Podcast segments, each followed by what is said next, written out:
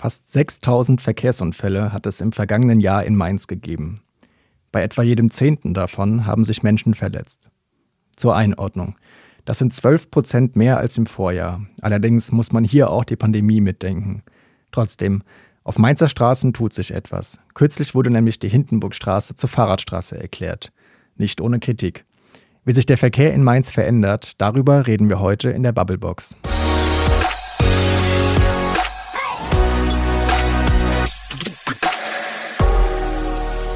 Hallo und schön, dass ihr wieder eingeschaltet habt. Mein Name ist Emanuel und ich habe heute Nico Steinberg zu Gast. Er ist Reporter in der Lokalredaktion Mainz. Nico, schön, dass du heute da bist. Ja, hallo, vielen Dank, dass ich da sein darf.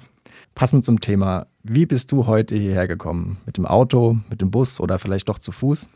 Äh, heute tatsächlich mit dem Auto, weil ich vorher noch was äh, erledigen musste, ähm, was abholen musste und ja, das ging nicht anders als mit dem Auto. Ja, damit bist du auch nicht alleine. Über 32 Prozent der Mainzer haben 2019 nämlich immer noch das Auto genutzt, wenn sie damit innerhalb von Mainz unterwegs waren. Das hat die Stadt bei einer Mobilitätsbefragung herausgefunden. Und zum Vergleich, beim ÖPNV waren es knapp 21 Prozent. Das Rad nutzen immerhin schon 25 Prozent aller Befragten. Aber jetzt lass uns doch mal ein paar Jahre weiterspringen. Anfang dieses Jahres hat die Polizei die Verkehrsunfallstatistik für Mainz veröffentlicht, mit der du dich dann befasst hast. Das stelle ich mir jetzt auch gar nicht mal so einfach vor, sich durch so eine riesen Unfallstatistik für ein ganzes Jahr zu wühlen. Was wird da denn überhaupt so alles erfasst und wie muss ich mir das vorstellen?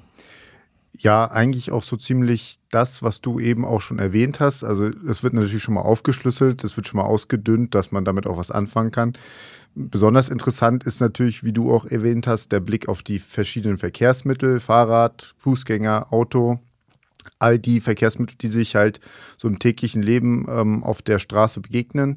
Und da wird geguckt, ähm, wie hoch ist da auch eine Verletztenquote, ähm, wie sieht es da auch aus mit äh, Unfällen untereinander, welche Verkehrsmittel kollidieren da besonders häufig miteinander, was müsste man vielleicht baulich verändern. Aber ähm, ja, besonders äh, schwer wiegt natürlich jeder Verletzte, jeder Tote im Verkehr. Deswegen, da liegt schon ein besonderer Fokus ähm, auch drauf, genauso auf den Unfallursachen. Geschwindigkeit, Verkehrsuntüchtigkeit oder auch Abstand, das sind so die Hauptpunkte, die in so einer Statistik auftauchen. Und was hast du da herausgefunden? Also bei welchen Verkehrsmitteln gab es jetzt vielleicht besonders viele Unfälle? Kann man da was sagen? Ja, da muss man natürlich unterscheiden. Ähm, das Polizeipräsidium Mainz, das äh, erstreckt sich ja in, seinem, in seiner Zuständigkeit äh, zwischen Worms und Bad Kreuznach und noch ein bisschen auch in den Hunsrück hinein. Ähm, und das Stadtgebiet Mainz. Also diese beiden Punkte muss man unterscheiden und ähm, ich würde vielleicht beides kurz umreißen für Mainz gesehen. Ähm, du hattest es eben ja auch erwähnt, so knapp 5700 bis 6000 Unfälle gab es da letztes Jahr. In 10 Prozent der äh, Fälle wurden Leute, kamen Leute zu Schaden. Also zum Glück auch nur, ähm, aber jeder ist einer zu viel, aber fünf äh, Menschen starben auch ganz, auf ganz unterschiedliche Art und Weise. Ähm, Im Verhältnis zu den Unfällen ist das zwar wenig, aber jeder Tod ist natürlich einer zu viel, ähm, auch jeder Schwerverletzte. Und wenn wir dann auch nochmal aufs Stadtgebiet, da bleibe ich jetzt vielleicht kurz, äh, schauen, welche Verkehrsmittel da so beteiligt waren, dann sind das auch ganz klar in der Innenstadt ist viel Fahrrad. Ähm, am Verkehrsanteil ähm, ist das Fahrrad immer noch ähm, weniger an Unfällen beteiligt als jetzt das Auto. Dennoch ähm, steigt natürlich auch da der Anteil, weil auch der Verkehrsanteil des Rades, in, gerade in Mainz, jetzt, ähm, du hast es eben gesagt, 25 Prozent, aber das ist auch schon ein paar Jahre her. Aktuell geht man von knapp einem Drittel aus. Ähm, da soll jetzt bald aber auch nochmal eine neue Befragung oder Umfrage stattfinden. Deswegen ist natürlich ähm, das Fahrrad gerade für Mainz gesehen eines der Verkehrsmittel, das besonders im Fokus steht, aber auch Fußgänger, muss man auch sagen, weil auch bei beiden natürlich die Verletztenquote sehr hoch ist. Ähm, bei Fußgängern 100 Prozent, also das heißt 96 Unfälle mit Fußgängern gab es letztes Jahr, davon ähm, drei ähm, Menschen, die starben und 93 Verletzte, also 100 Prozent. Ähm, und bei Radfahrern sind es 75 Prozent. Ähm, dagegen ähm, bei, bei Autos ist es natürlich schon deutlich, deutlich überschaubarer. Da haben wir eine Quote von, also insgesamt diese Verletztenquote von 10 Prozent und wenn man davon die Fahrradfahrer abzieht, ist es ungefähr ähnlich. Ähm, deswegen, man sieht schon, auch E-Scooter kann man auch noch da erwähnen. Das nimmt ja auch zu, dieses Phänomen. Und da ist die Verletztenquote auch bei knapp 60 bis 70 Prozent. Ähm, 55 Unfälle gab es da. Um die Zahl vielleicht komplett zu machen, dass man auch einen Überblick hat, es gab ähm, knapp 700 ähm, Unfälle mit Radfahrern im letzten Jahr in Mainz. Und äh, wie gesagt, also das sind so die Schwerpunkte. Und wenn man jetzt vielleicht noch kurz den Schlenker macht ähm, zum, aufs Präsidiumsgebiet, da sieht es natürlich ähm, zum einen ähnlich aus.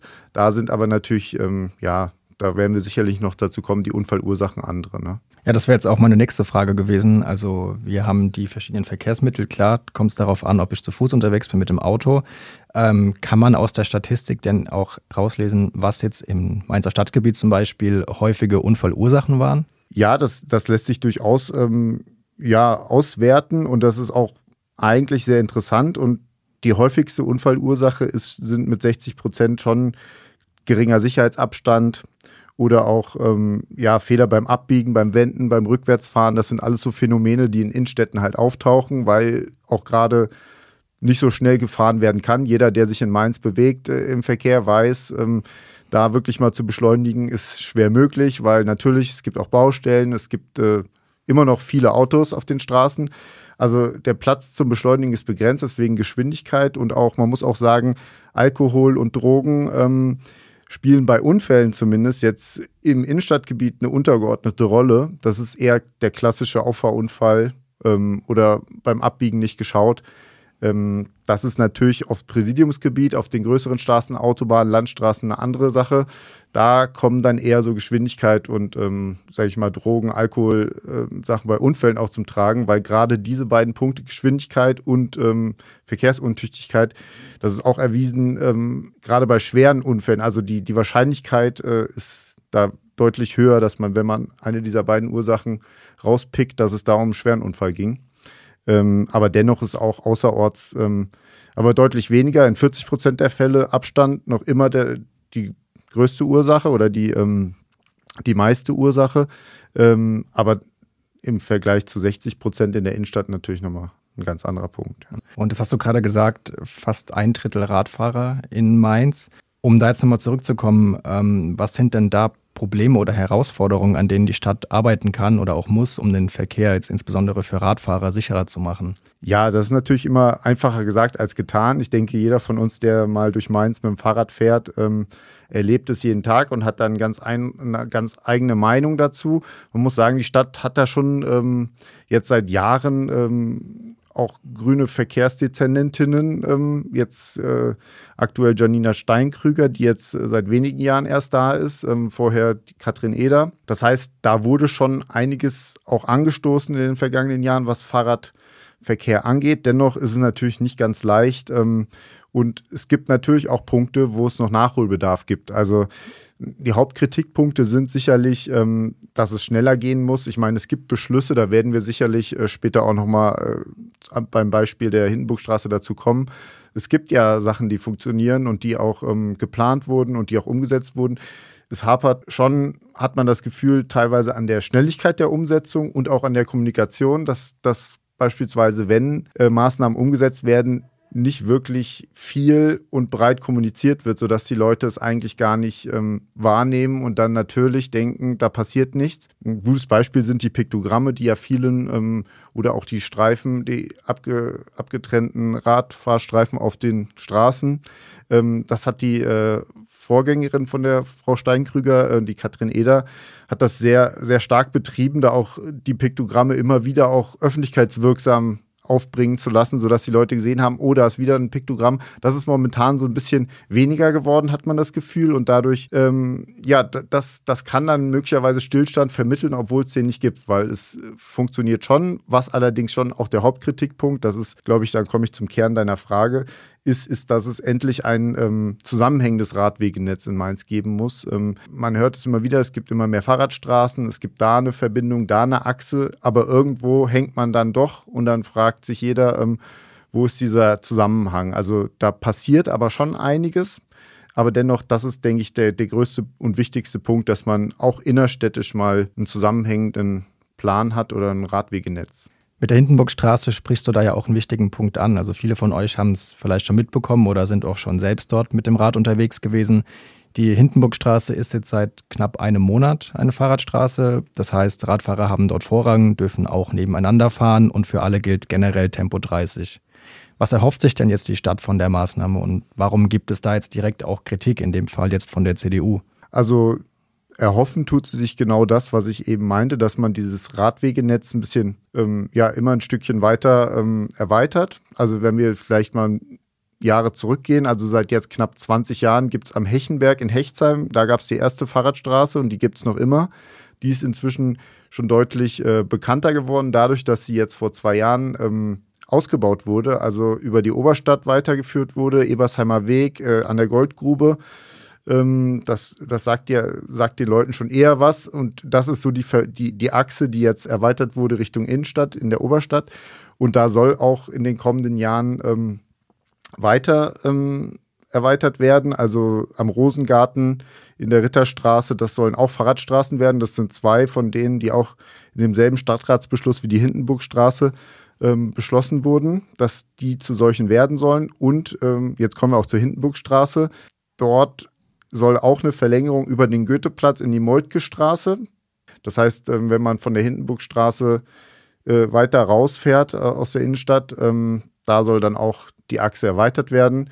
Das äh, gleiche gilt auch in Gonsenheim. Dort soll es auch zwei Straßen geben, die dann umgewidmet werden. Das ist alles in diesem Stadtratsbeschluss ähm, festgehalten. Wenn wir jetzt zur Situation der Hindenburgstraße nochmal speziell kommen, was du meintest, was damit erreicht werden soll. Ähm, jeder von uns wird ja inzwischen im letzten Monat oder jeder, der sich ab und zu mal in der Innenstadt aufhält, ähm, wird das gesehen haben. Da ist schon plakativ auf dem Asphalt aufgebracht Fahrradstraße und jeder fragt sich, warum. Hier fahren auch noch Autos und hier parken auch Autos.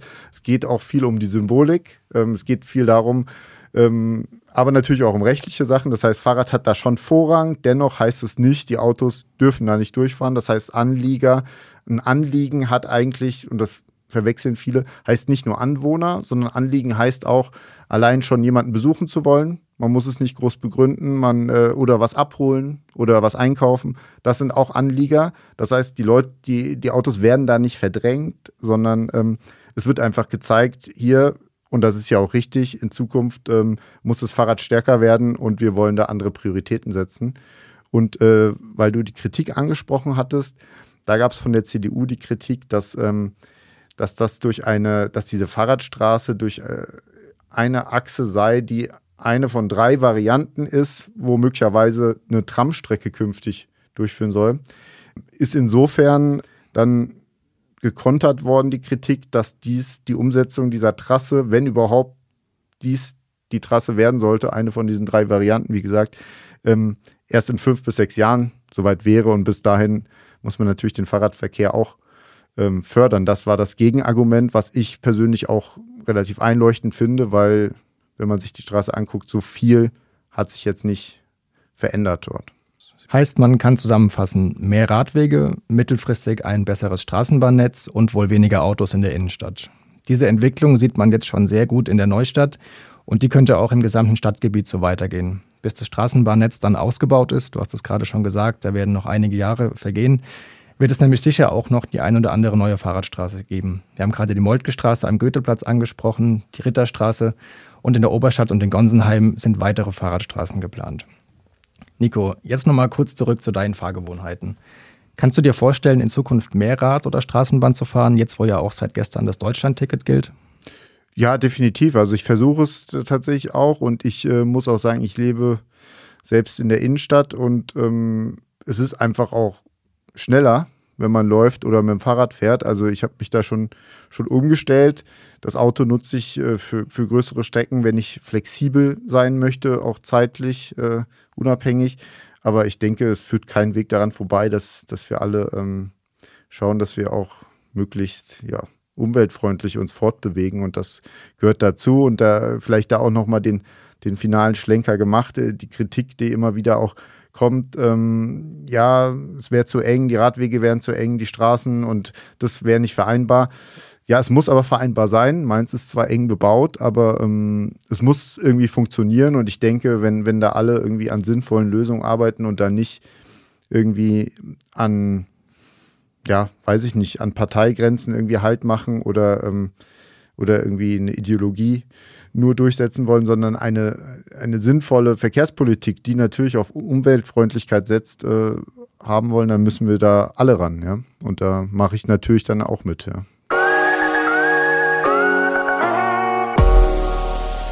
Wie nimmst du den Verkehr in der Innenstadt in Mainz wahr? Ähm, siehst du da auch Probleme oder? Ja, also ich bin schon oft mit dem Auto durch die Innenstadt gefahren und da hat man natürlich schon Probleme, Parkplätze zu finden. Es ist immer relativ voll, aber meiner Meinung nach kann da jetzt auch nicht die Lösung sein, dann einfach noch mehr Platz für Autos zu schaffen. Und wie du schon gesagt hast, wir müssen da einfach umweltfreundlicher werden, müssen da nachhaltiger werden. Und ich denke, die Herausforderung ist da eben dann auch, du hast es auch schon angesprochen, es ist wenig Platz, mit der bestehenden Infrastruktur, mit den bestehenden Verkehrswegen zurechtzukommen und da eben ein möglichst sicheres und nachhaltiges Verkehrskonzept zu entwickeln, was ja jetzt dann mit der Hindenburgstraße zum Teil funktioniert, dass man bestehende Straßen in Fahrradstraßen umwandelt und mit einem gut ausgebauten ÖPNV werden da mit Sicherheit auch mehr Fahrgäste umsteigen, da bin ich mir sicher. Nico, dann erstmal danke für deine Einblicke und schon mal eine gute Fahrt. Wenn ihr jetzt mehr zum Verkehr in Mainz wissen wollt und da über alle spannenden Entwicklungen informiert bleiben wollt, dann schaut doch gerne mal auf unseren Nachrichtenportalen vorbei.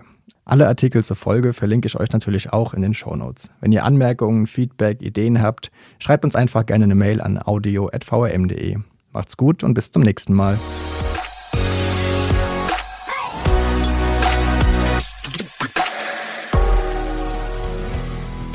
Die Bubblebox ist eine Produktion der VRM von Allgemeiner Zeitung, Wiesbadener Kurier, Echo Online und Mittelhessen.de.